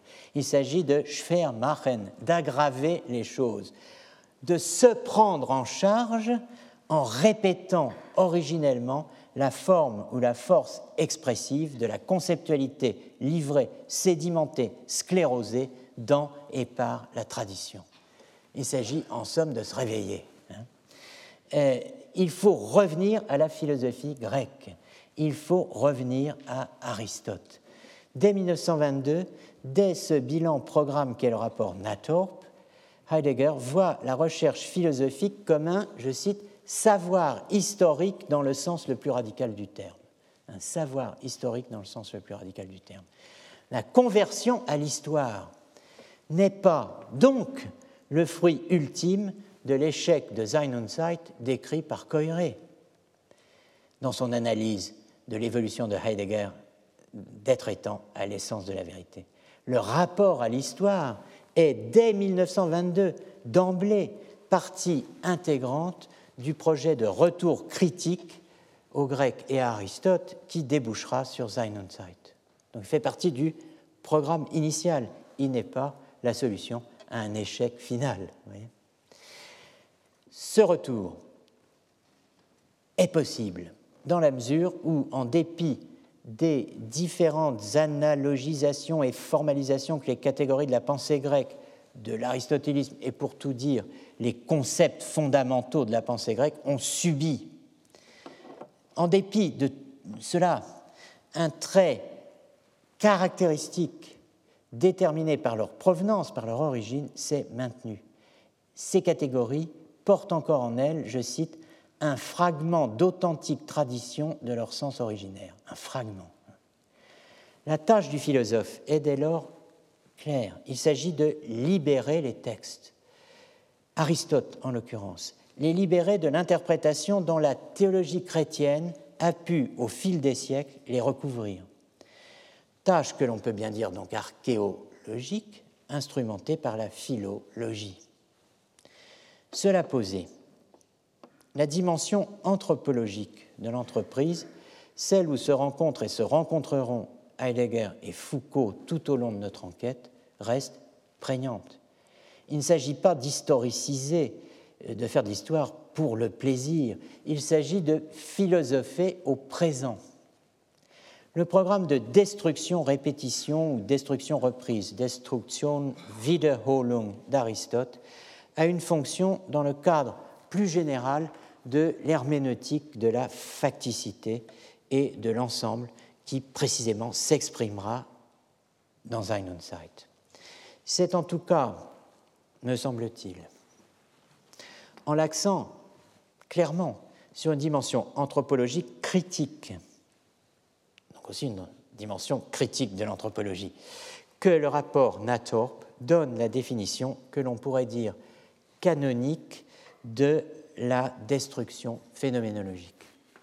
Dans l'ensemble des tâches de la destruction phénoménologique, l'essentiel n'est pas simplement de montrer ou d'illustrer les différents courants et les filiations, mais de faire ressortir pour chacun des tournants décisifs, entscheidende Wendepunkte de l'anthropologie occidentale, les structures logiques et ontologiques capitales, centrale Strukturen, par un retour aux sources originaires, im ursprünglichen Rückgang. Chaque substantif, chaque épithète compte ici, tournant décisif. Hein? Entscheidende Wendepunkte, point de bascule décisif. Structure capitale, zentrale Strukturen, structure centrale. Retour aux sources originaires, ursprünglicher Rückgang, retour originaire. Chacun pris à part correspond à un domaine d'exploration ou une direction de travail possible pour l'histoire intellectuelle. L'accent mis sur le caractère logique et ontologique des structures, au sang, faisant monter, disons, de manière proprement philosophique, le cran de mire de l'historien de la philosophie. Euh, les structures logiques et ontologiques, bon, ce n'est pas un petit objet historique comme ça euh, en passant. Hein. L'articulation du retour et de la structure pour chaque tournant, voilà ce qui définit la déconstruction. Mais il est aussi question d'origine, d'où Aristote. La tâche d'ensemble de la phénoménologische Destruction ne peut être menée à bien que si, je cite, on dispose d'une interprétation concrète de la philosophie aristotélicienne, orientée sur le problème de la facticité, c'est-à-dire d'une anthropologie phénoménologique radicale. Une anthropologie phénoménologique radicale. Alors, euh, vous vous rappelez que Coiré disait on, nous promettait autre chose qu'une anthropologie, n'est-ce pas? Et finalement, ça n'était que ça. Eh bien oui, d'une certaine façon, c'est bien ça le projet, une anthropologie phénoménologique radicale. Après, il faut voir ce qu'on va mettre là-dedans. L'orientation sur le problème de la facticité de l'interprétation dite concrète d'Aristote prend la forme de questions directrices adressées à Aristote. À titre de quelle objectivité, pourvu de quel caractère ontologique, l'être homme, l'être en vie, être un vivant, hein, sont-ils expérimentés et explicités chez Aristote?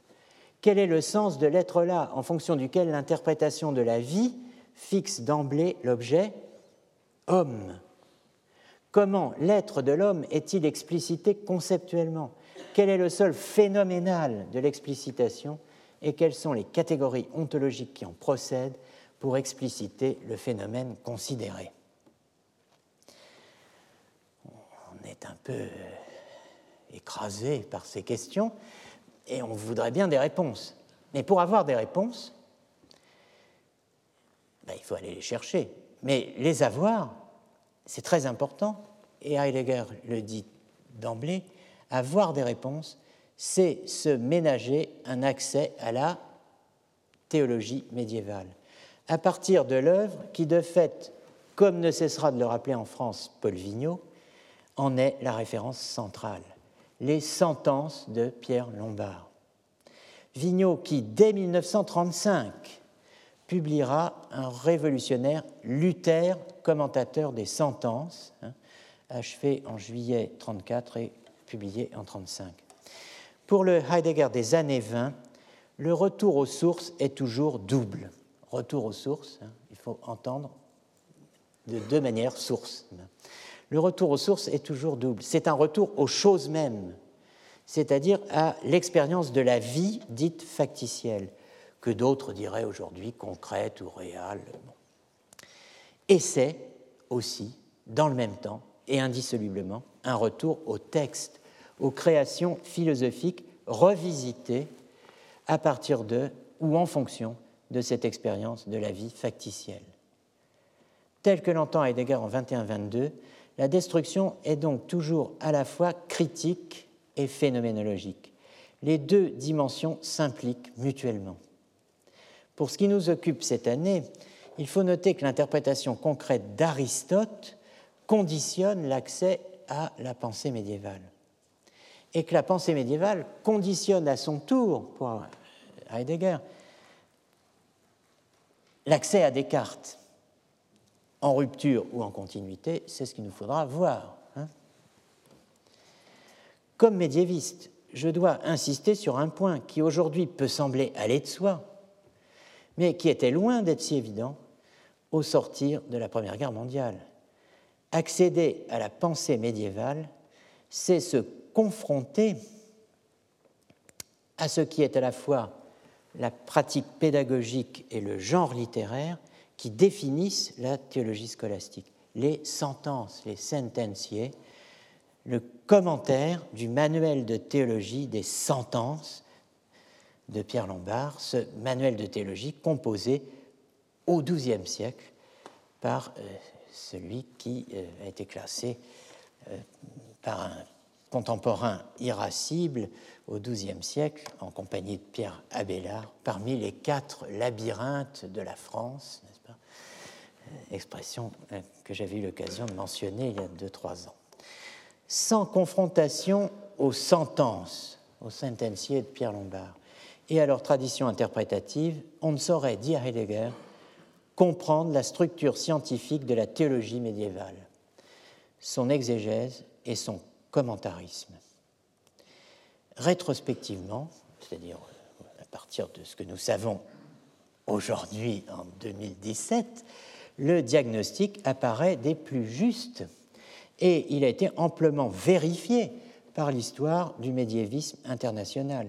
Des années 30 à aujourd'hui, l'étude des sentences a littéralement porté celle de la théologie et de la philosophie médiévale. L'étude des sentences est, et j'ai le plaisir à le dire, intense dans le médiévisme actuel, particulièrement en France, où il faut saluer, entre autres, mais euh, cet entre autres ne signifie pas bon, comme ça, pas au passage, il faut saluer l'entreprise du groupe de recherche Pierre Lombard, animé euh, par euh, Berceville, Oliva, euh, Osilou et Moulin en France, dont les travaux régulièrement mis en ligne sur magistersententiarum.com constituent vraiment un, formidable instrument de recherche. Mais je l'ai dit, la visée de Heidegger n'est pas érudite, elle est phénoménologique. C'est pourquoi il ajoute une précision qui recentre la démarche sur les choses mêmes. L'objectif est en effet de comprendre la structure scientifique de la théologie médiévale, son exégèse et son commentarisme comme interprétation de la vie. C'est, dit-il, impossible à l'heure actuelle, donc en 22. Selon lui, en effet, les possibilités de questionnement et d'évaluation qui seraient requises pour saisir la structure herméneutique du commentaire des sentences, qui jusqu'à Luther, dit-il, commande le véritable développement de la théologie, eh bien, ces possibilités de questionnement et d'évaluation font encore entièrement défaut.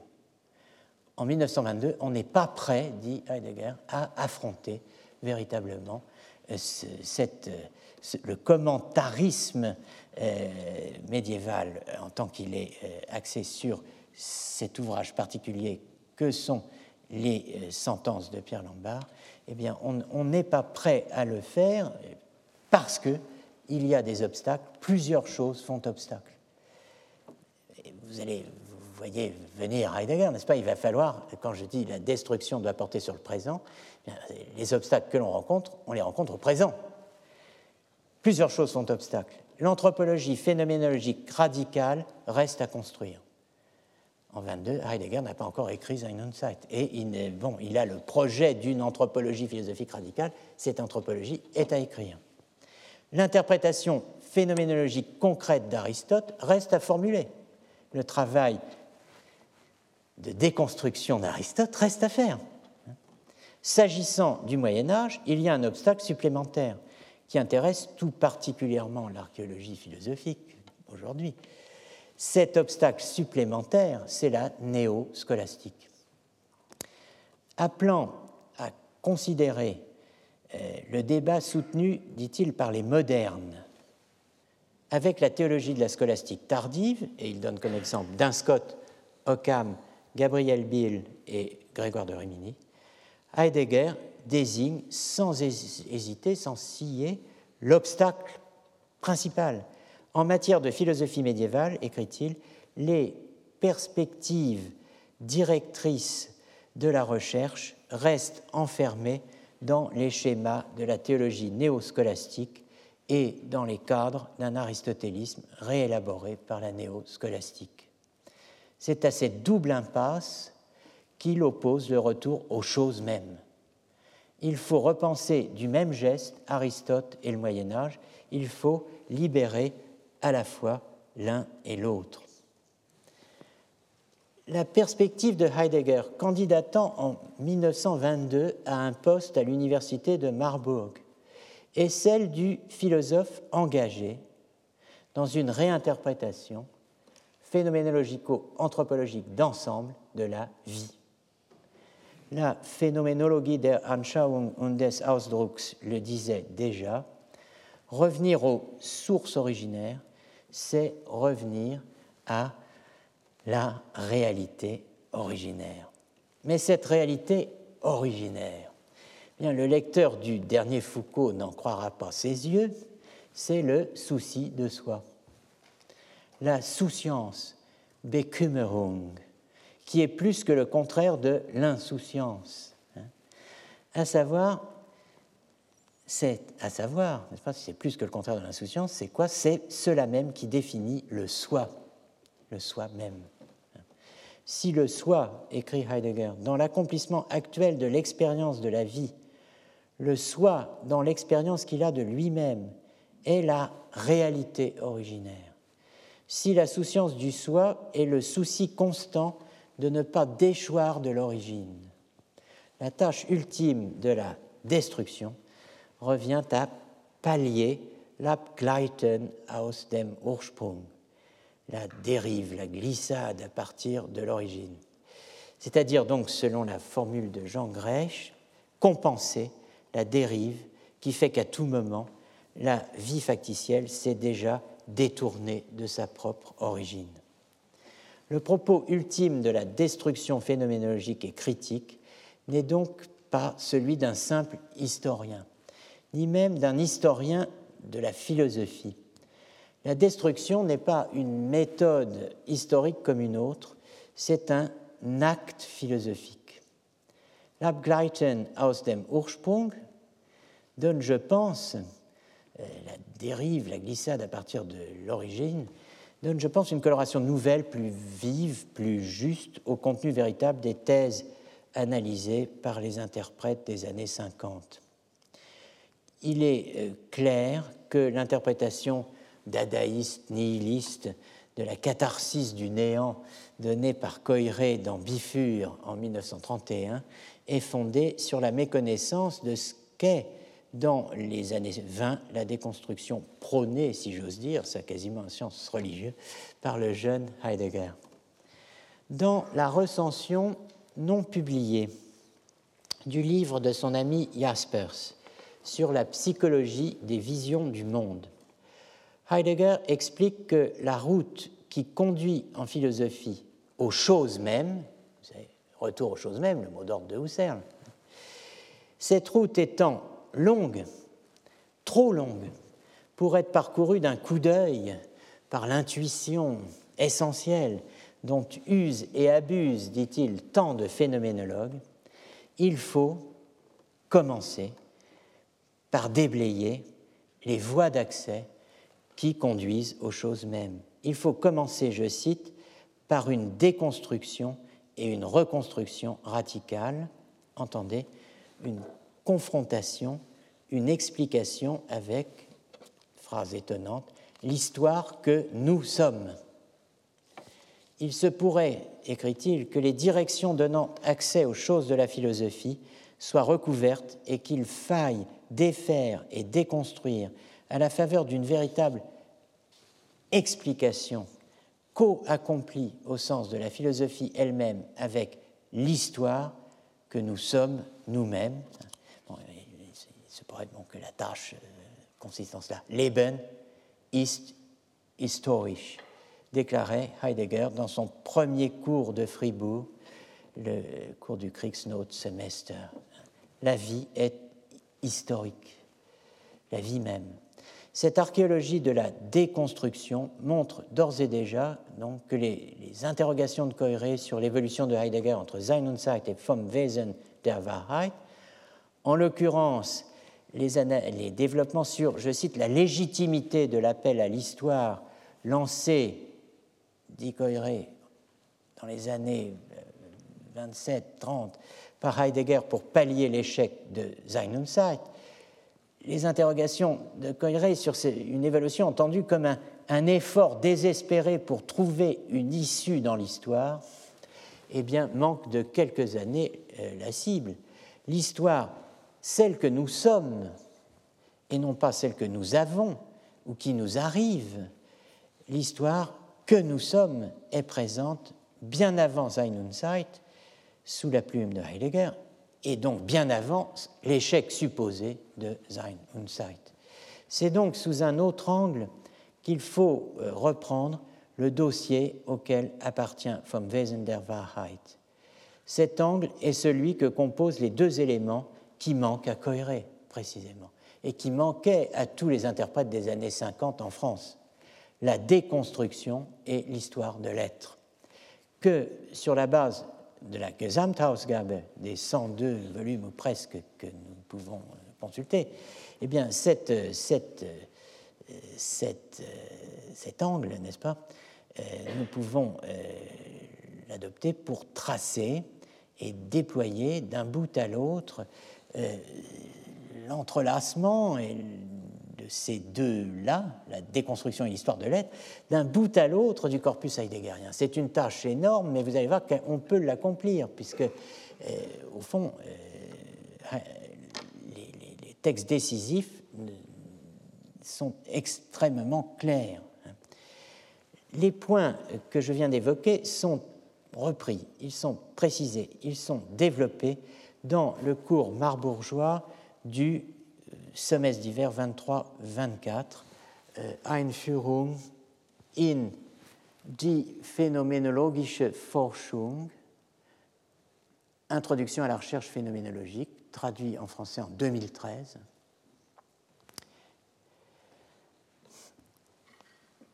Ce cours avait été primitivement annoncé sous le titre Le commencement de la philosophie moderne. Et c'est euh, le, cours de Heidegger sur Descartes. C'est le cours de Heidegger sur Descartes.